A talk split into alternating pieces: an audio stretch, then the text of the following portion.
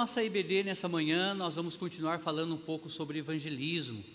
Como fazer visitas nas casas, como conversar com as pessoas, como retribuir a visita daqueles que, que nos visitaram. E hoje pela manhã nós vamos ouvir um pouco mais sobre isso, sobre alguns versículos. Eu quero agradecer ao grupo de evangelismo da nossa igreja. É, nós temos um WhatsApp desse grupo e tem sido muito encorajador ver o que estão fazendo ali. Eles estão sempre colocando: olha, hoje eu entreguei tantos folhetos, olha, para honra e glória de Deus eu fiz isso, né? olha, eu consegui falar de Cristo para alguém nessa manhã, eu consegui falar de Cristo para uma senhora, consegui falar de Cristo para é, alguém que estava trabalhando. Então, isso é encorajador e é isso que eu desejo para a Igreja Batista Vitória que seja uma igreja conhecida pela pregação do Evangelho, que isso é tudo. Amém, amados irmãos? Isso é importante. Visita nos lares. Bom, é algo muito importante. Felipe vai falar. Fala, Felipe. Tá ok. Tá ok. Certo, Felipe dando instruções aqui, como finalizar depois. Hoje nós vamos ser um pouco mais rápido, porque o assunto, na realidade, de evangelismo eu iniciei semana passada e vamos terminar nesse. Como fazer então aquela visita? Lembrando então rapidamente, né, que interesse geral pela família. Quando você entra na casa de alguém para visitar, principalmente de uma pessoa que não é da igreja, você tem que demonstrar esse amor, você tem que demonstrar interesse pela família. Eu comentei que vocês têm que olhar, observar a sala para ver se tem algum quadro de família, alguma foto e conversar sobre aquilo, tentar fazer com que a, eles se sintam valorizados e demonstrar esse amor pela família de quem você está visitando. É muito importante. Falar sobre o emprego da pessoa, falar sobre pedidos de orações para a pessoa, se ela tem algo para que, que você possa orar orar por emprego para aquela casa, isso é importante. O propósito da visita, sempre quando chegamos diante né, dessa casa, nós é, falamos: olha, eu vim então contribuir, é, desculpa, retribuir a visita que você fez pra, para nós. E isso é muito bom. Nós estamos com um projeto no futuro, se Deus permitir, de comprar uma lembrancinha para aquelas pessoas que nos visitaram duas ou três vezes. Então nós vamos até aquela casa e deixamos essa lembrança, talvez uma caneca personalizada da Igreja Vitória. Por que isso, pastor? Porque é algo que marca, a pessoa sempre vai ter na cozinha dela e vai sempre olhar e lembrar da nossa igreja local e com isso também lembrar das palavras que pregamos para ela. Então é importante a gente ter métodos também para fazer com que a pessoa é, dê atenção para o Evangelho, não é? Pergunta-chave quando você, depois de conversar bastante com aquela família e né, se integrar ali, uma pergunta-chave para adentrar então no Evangelho era: olha, nessa noite eu faço uma pergunta para você, não é? Se você morresse hoje, para onde você iria? Isso é importante. Se não, é, se não, continue a apresentação com a letra D. Olha, se sim, qual é a sua base de confiança? Se você tem certeza que você vai para o céu, que confiança que é, traz isso para você? Se está baseado no quê? E a pessoa ela vai então abrir o coração. Olha, eu tenho fé que Cristo me salvou, através da morte dele eu tive vida eterna. Ou senão ele vai infelizmente dizer: Olha, porque eu sou uma pessoa boa, é importante entender qual é a base da confiança daquela pessoa, se ela vai para o céu ou não, não é? É isso é importante. Eu descobri um dia que Deus quer que nós saibamos que temos vida eterna. Dependendo da resposta da pessoa, se ela fala que ela não tem certeza de salvação, então você já começa dizendo sobre 1 João 5,13, que diz assim: Essas coisas vos escrevi para que saibais que tendes a vida eterna e para que creais o nome do Filho de Deus. Então você já pode introduzir com esse versículo dizendo: olha, A Bíblia declara sobre essa salvação e ela quer que você leia e entenda e você alcance essa salvação. É importante passar isso para a pessoa. Uma outra forma também é dar o seu testemunho pessoal da sua salvação, com palavras simples, mas também lembrando de alguns versículos que mexeu com o teu coração no dia da tua salvação. Um clássico é João 3,16, né? Porque Deus amou ao mundo de tal maneira que deu o seu Filho unigênito para todo aquele que nele crê, não pereça, mas tenha a vida eterna. Eu mesmo uso muito esse versículo, porque foi a forma como Deus me amou. E aí então você tira ali o mundo e fala: Olha, porque Deus amou o mundo e você está onde agora? Ele vai dizer: Ó, estou neste mundo. Então, Deus ele te ama ao ponto de ter dado o filho dele amado para morrer morte de cruz por você. Mas você tem que se arrepender dos seus pecados e crer nisso. Então você pode introduzir ali também dizendo: Olha, posso então compartilhar da Bíblia como eu cheguei né, a ter confiança é, na vida eterna? Como que eu né, tive essa certeza? Aí você então começa um evangelismo. O evangelho então tem várias formas. Eu vou passar um para vocês, mas não precisa ficar preso nesse. Tem evangelhos é, nos, em toda a Bíblia, na realidade, não é? Nesse, nessa quinta-feira eu falei que Isaías 53 é puro evangelho, mesmo sendo Antigo Testamento, mas o Novo está recheado, não é, de como pregar esse evangelho. Olha, primeiro passo, você é importante falar como que Deus iniciou tudo, o que aconteceu, mas não enrole muito, não fique, não deixe algo cansativo naquele momento. Lembra que é uma visita. E às vezes essa visita tem que ser um pouco mais rápida, dependendo da situação ali. Então, Deus criou o homem para ter comunhão com ele. Lembra disso, né? Deus, ele criou o, o homem para ter comunhão com ele, plena. Isso é fato. Adão e Eva foram criados por Deus e andaram em comunhão com Deus. Quando eles desobedeceram, pecaram contra Deus e perderam sua comunhão com Deus. Então, há um abismo entre Deus e o homem hoje por causa do pecado. E o pecado nos separa de Deus. Foi o que aconteceu com Adão e Eva. Por causa da desobediência, eles passaram a ficar separados de Deus. Mas Deus, no seu infinito amor, né, então, preparou um plano para alcançar novamente Adão e Eva e todos aqueles que nele crê.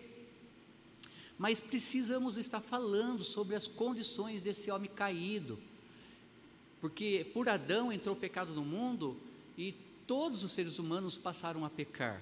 Olha, todos os homens estão separados de Deus por causa do seu pecado. Romanos capítulo 3, 23, diz assim a palavra de Deus: Porque todos pecaram e destituídos estão da glória de Deus. Porque todos, ali você pode usar na hora, eu peco, você peca, o Papa peca, qualquer líder religioso peca, não tem quem não peque neste mundo.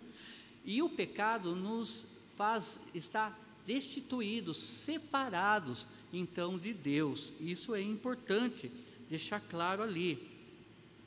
E também você pode continuar dizendo: olha, não há nenhum justo perante Deus. Romanos 3, 10 diz isso, não é? Como está escrito: não há um justo, nenhum sequer. Então você deve levar a pessoa a entender que todo mundo pecou e todo mundo é injusto diante de Deus. Não há um justo sequer, a não ser Jesus, né? Que foi 100% homem, 100% Deus. E é, isso se chama união hipostática, não é? O Deus com duas naturezas, mas ainda assim o lado humano de Jesus não pecou. Ele é, realmente é justo porque ele é Deus mas nós não, somos pecadores, com certeza. Todos nós somos pecadores por natureza, uma tendência de pecar desde Adão. Todos nós pecamos por escolha, ações, pensamentos e omissões. Isso é importante. Nossos pecados têm uma penalidade. Depois então que você começa a falar como entrou o pecado do mundo por Adão e Eva, e aí então você pode chegar a dizer que o pecado tem o seu preço, e tem, não é? Romanos 6, 23 diz sobre isso. Ele fala assim, Romanos 6, 23. Porque o salário do pecado é a morte, mas o dom gratuito de Deus é a vida eterna por Cristo Jesus, nosso Senhor. Você pode então dividir esses versículos em duas partes, porque o salário do pecado é a morte, e explicar sobre essa morte. Essa é a segunda morte, é a morte eterna que nos separa eternamente de Deus. A morte física é consequência do pecado, mas essa morte que está sendo falado aqui é quando o homem pecou. Adão e Eva foram separados de Deus por causa da morte eterna. Mas Deus os uniu através daquele sacrifício, né, que Ele mesmo fez para salvar nossos pais, Adão e Eva. Mas ainda assim tem que falar sobre né, o, o, o peca, o, a causa, o que nos leva né, a pecar, qual vai ser a penalidade. O que é a morte? Como eu já falei, é a separação eterna de Deus não é? Ali. Quando você pode usar até mesmo uma ilustração, não é? Quando um amado morre, nós não vamos ter mais comunhão com ele, nós não vamos conversar, nós não vamos tomar café da manhã, nós não vamos ouvir a voz dele. Lembra que ao homem está destinado morrer uma vez só, depois disso o juízo. Isso fala em Hebreus capítulo 9, versículo 27. Todos nós vamos morrer uma vez só, ou para a vida eterna ou para a perdição eterna. Todo aquele que crê em Jesus como Senhor Salvador vai viver eternamente ao lado de Deus. Todos aqueles que rejeitam esse Salvador vai morrer, viver eternamente longe de Deus. E isso é muito ruim, não é? Então, morte espiritual também é separação de Deus. Após estabelecer é, desculpa, após desobedecer a Deus, Adão e Eva foram expulsos do jardim, separados de Deus. Desde então, todos os homens são separados de Deus. Isaías 59, 2 diz sobre isso. Olha, vamos lá, Isaías. Isaías 59,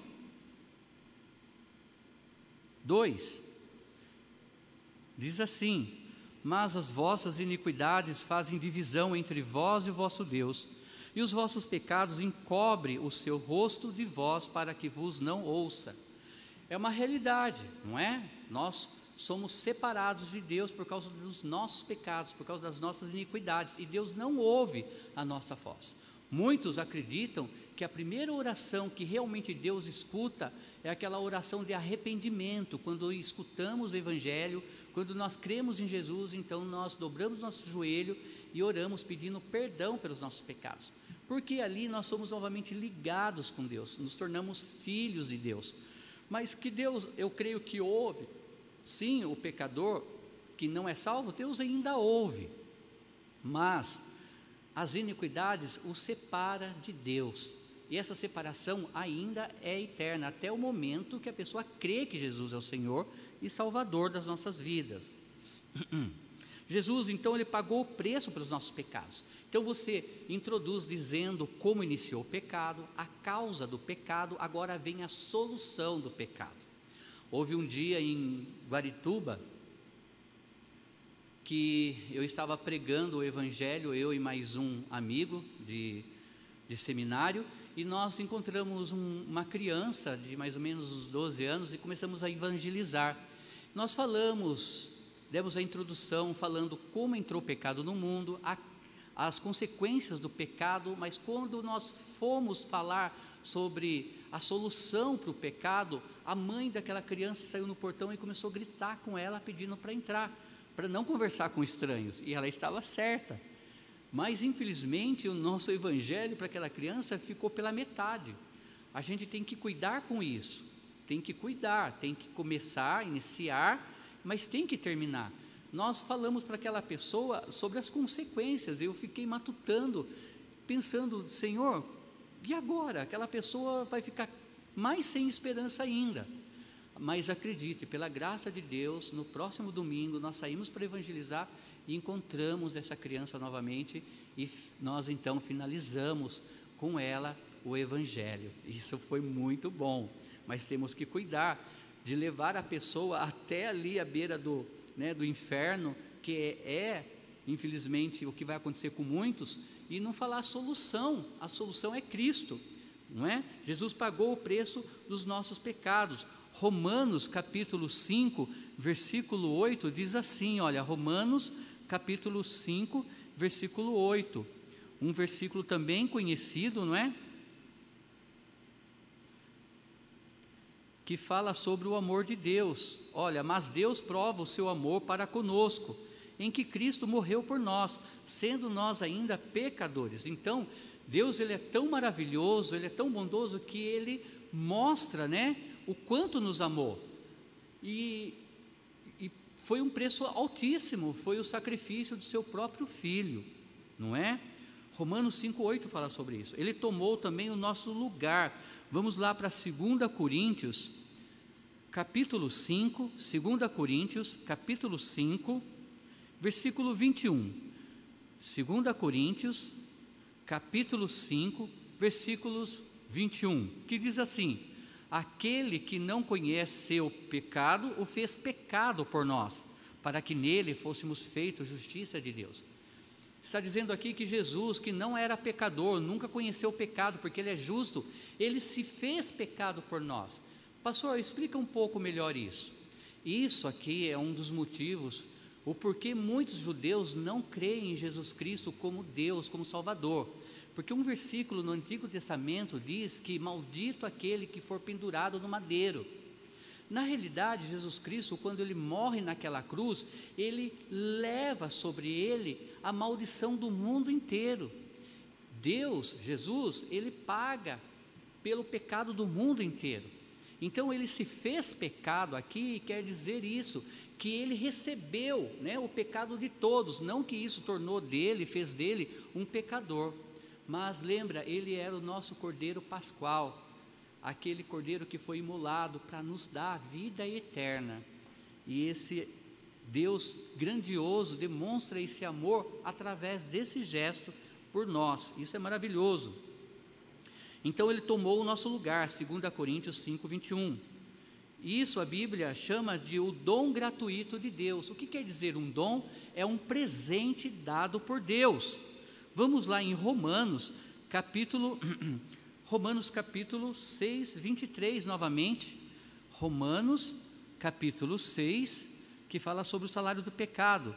E versículo 23 diz assim: Porque o salário do pecado é a morte, está falando aí das consequências do pecado, essa morte é eterna, mas o dom gratuito de Deus é a vida eterna por Cristo Jesus, nosso Senhor. Então, nós levamos aquela pessoa a entender como iniciou o pecado, como o pecado entrou no mundo, nós vamos falar sobre as consequências do pecado, mas também nós vamos falar sobre como isso é solucionado através da morte de Cristo. E fala aqui que o dom gratuito de Deus é a vida eterna. Então, o presente de Deus para todo aquele que aceita Cristo é a vida eterna. Você pode usar de uma ilustração. Olha, se eu pego a minha Bíblia e eu dou ela para você, fala, olha, é um presente meu para você. A pessoa pega a Bíblia contente, feliz, ganhei uma Bíblia, mas de repente você fala, só que vai custar para mim, essa Bíblia que eu estou lhe dando, hum, 50 reais. Isso seria um presente? Não, não é? Presente a gente não cobra, é dado de graça. Então, entenda, Deus nos dá a salvação de graça através do sacrifício de Cristo Jesus. E se Ele dá, Ele não tira. Quando Deus fala no Antigo Testamento, eu riscarei o teu nome do livro da vida, né? Quando Davi, ali em Salmo 51, ele fala: Senhor, não risque o meu nome, né? É, é, não tire de mim o Espírito Santo. Lembrando que o Espírito Santo no Antigo Testamento era diferente a questão de ele morar em nós, como no Novo Testamento. No Antigo, ele não fazia morada permanente no corpo daquele que aceitava Cristo. Hoje, estamos vivendo a dispensação da graça. Quando nós aceitamos a Cristo, o Espírito Santo habita em nós e ele não vai sair enquanto nós não formos chamados para o céu. Não é? Aliás, nós vamos com Ele, não tem como. E isso acontece quando Deus nos dá essa salvação de graça. E olha, graça é porque não precisamos pagar nada por ela. Tem muitas pessoas crendo que tem que fazer algo para alcançar a salvação, como se estivesse pagando. Infelizmente, no passado, existiam as indulgências, não é? Que você tinha que pagar pela salvação.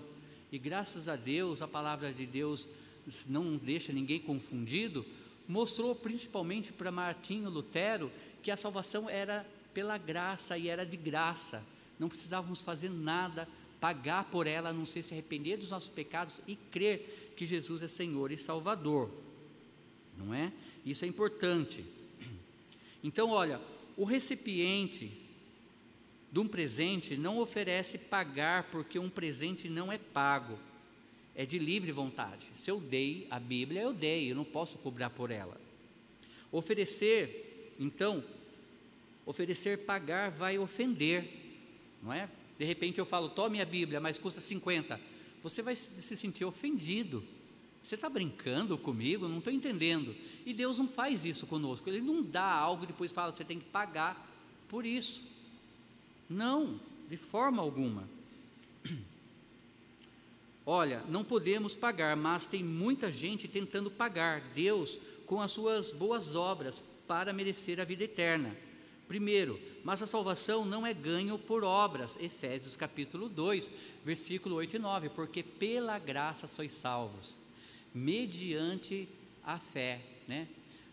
E isso não vem de vós, vem de Deus, e não por obras para que ninguém se glorie. Então a salvação ela é de graça e ela vem através da fé em Deus, no momento que você crê que Jesus é Deus.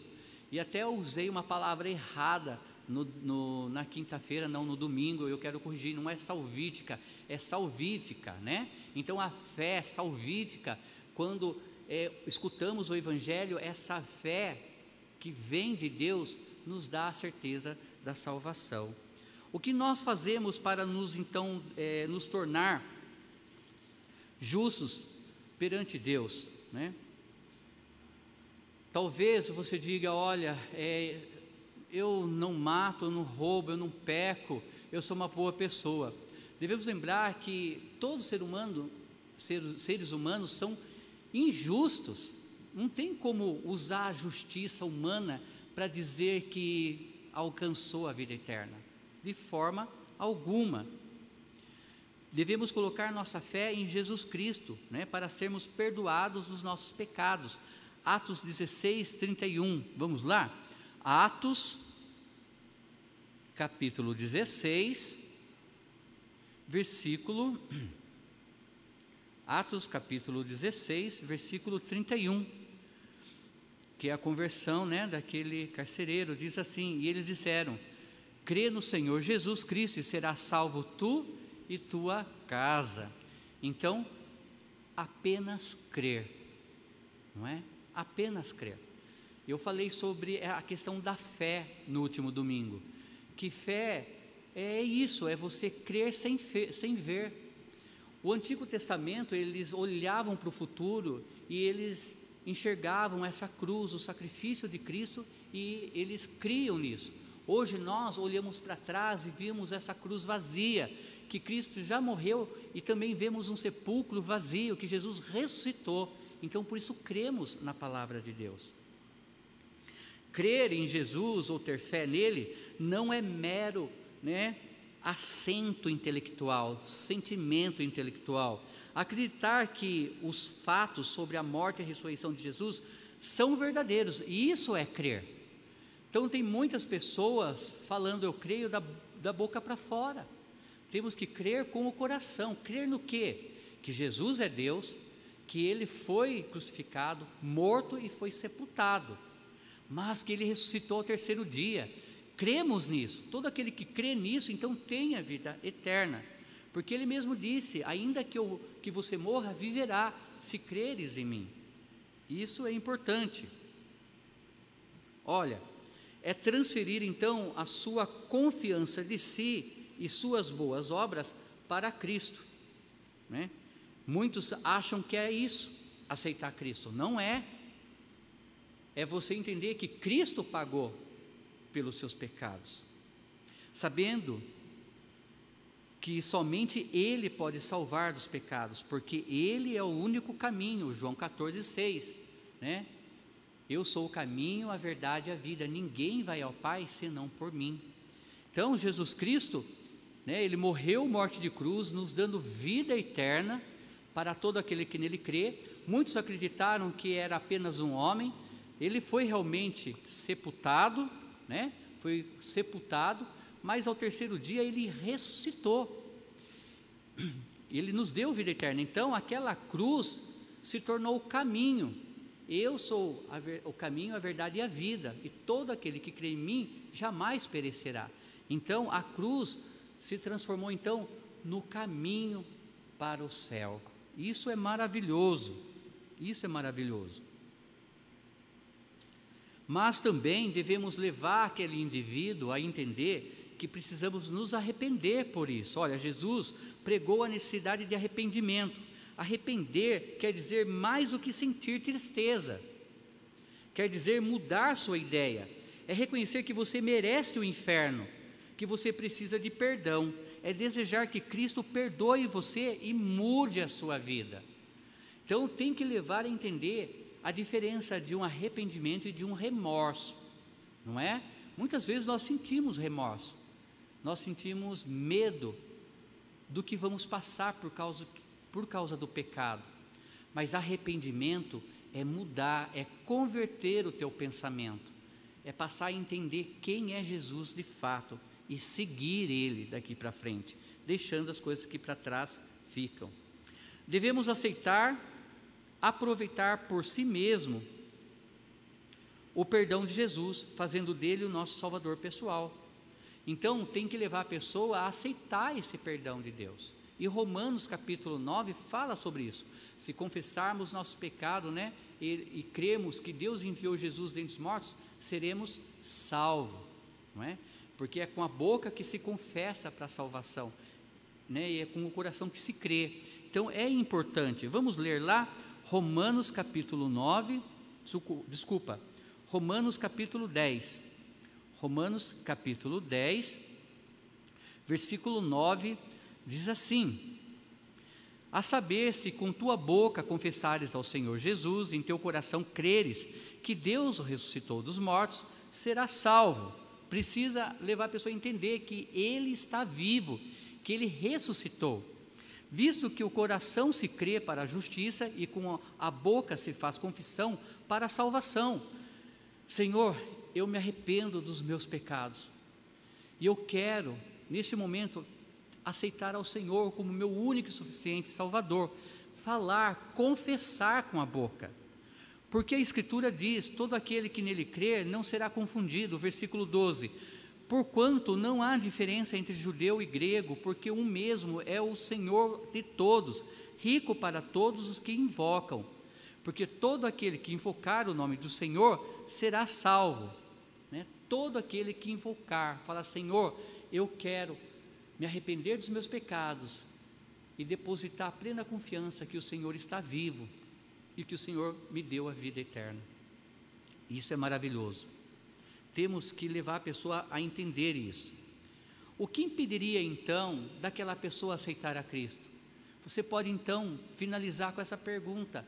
Então, o que te impede desse momento você fazer essa decisão para Deus, para Cristo?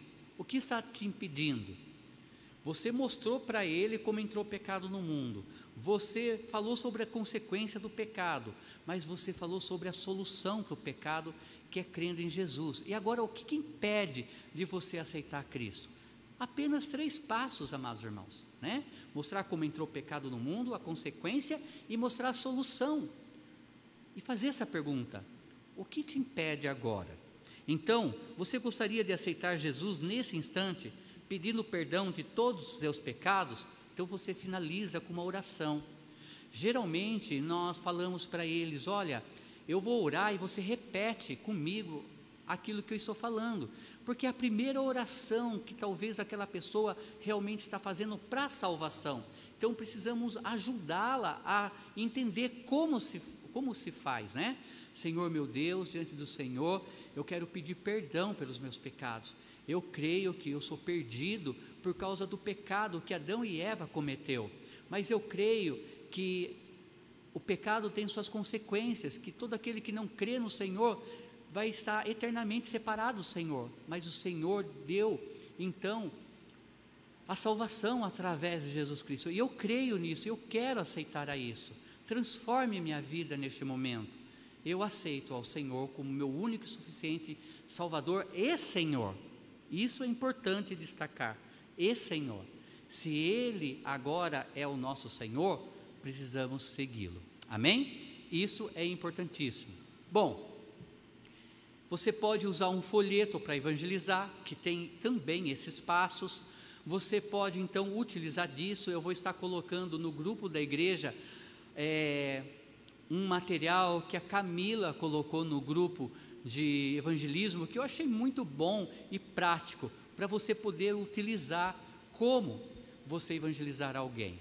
Lembre-se, o Espírito Santo vai colocar na tua mente, no teu coração, na tua boca, as palavras que você deve falar, mas você precisa praticar a leitura e decorar versículos. Foi o que eu fiz no passado, né? Eu decorei vários versículos para a salvação.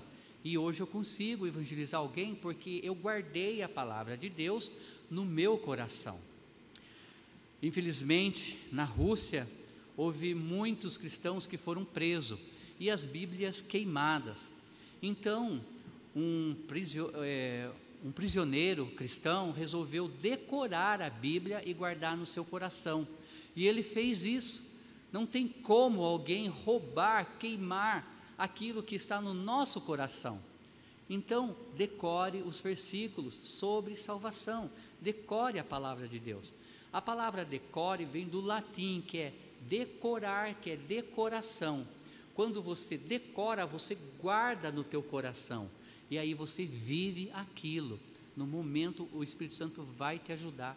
Eu tenho convicção disso. Bom, agora vou falar um pouco rapidamente o que você não deve fazer em uma visita, ok?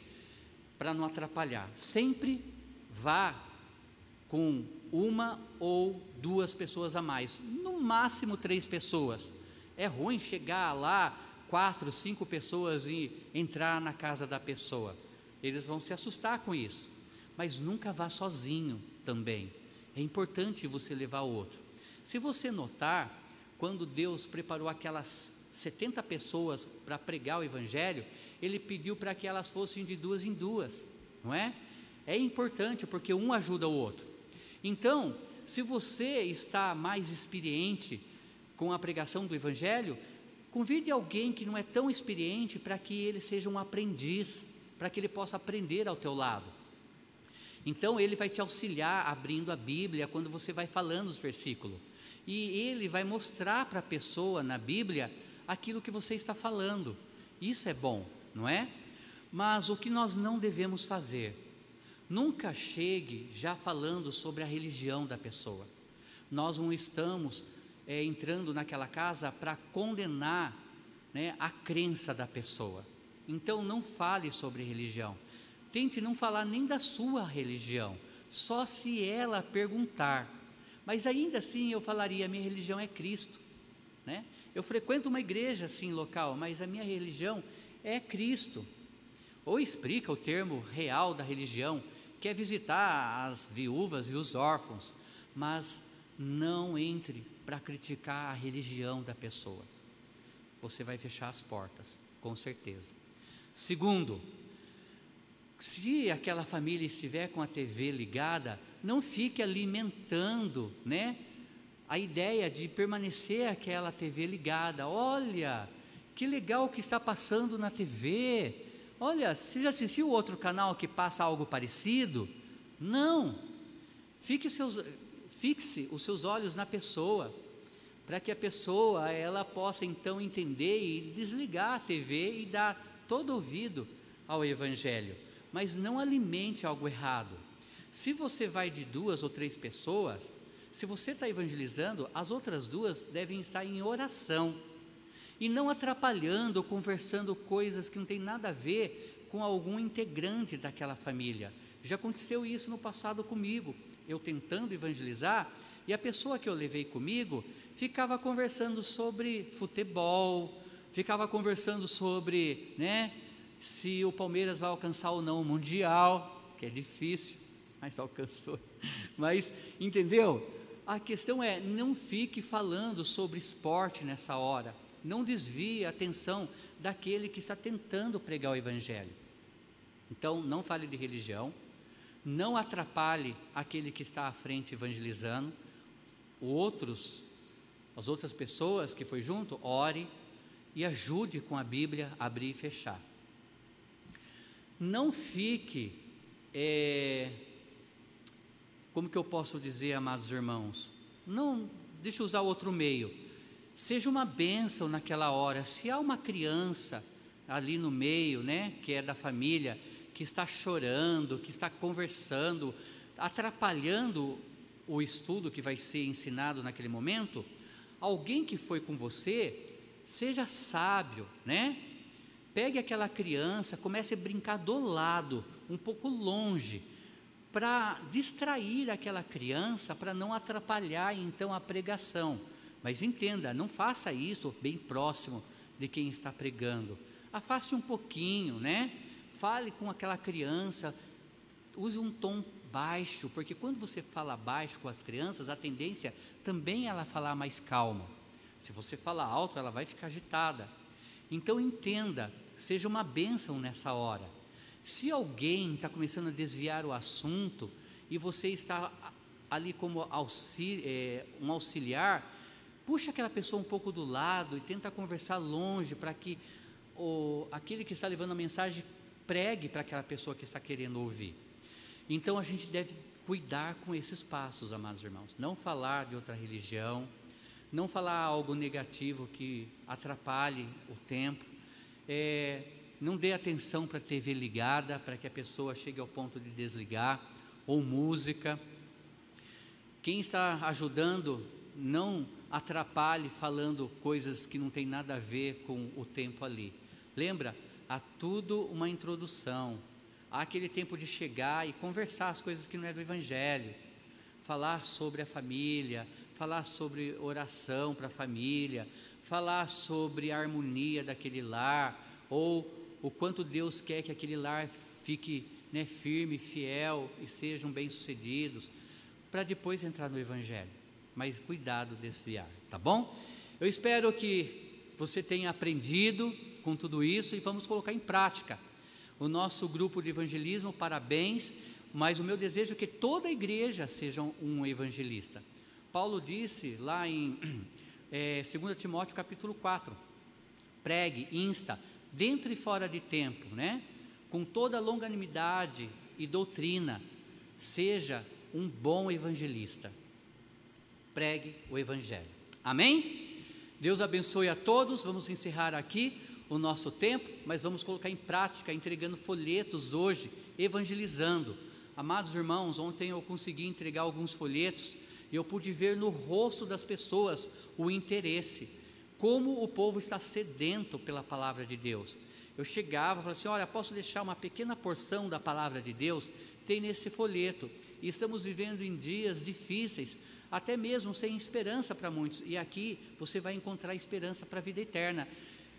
Irmãos, incrível como a pessoa parava e sorria e falava: Olha, muito obrigado.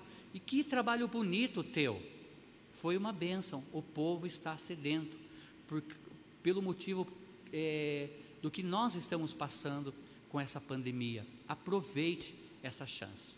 Amém? Maranata, hora vem, Senhor Jesus. Deus abençoe a todos e uma excelente macarronada logo mais. Vamos orar? Eterno Deus, que a tua palavra não volte vazia, que possamos ser bons obreiros, fiéis ao Senhor nos ajude a ser bons evangelistas, ó Pai, lembrando que a obra é do Senhor e quem salva é o Senhor. Somos vasos usados na mão do oleiro. Quebra a nossa vida, ó Pai, e nos faça de novo. É essa minha petição. Em nome de Jesus, amém. Deus abençoe a todos.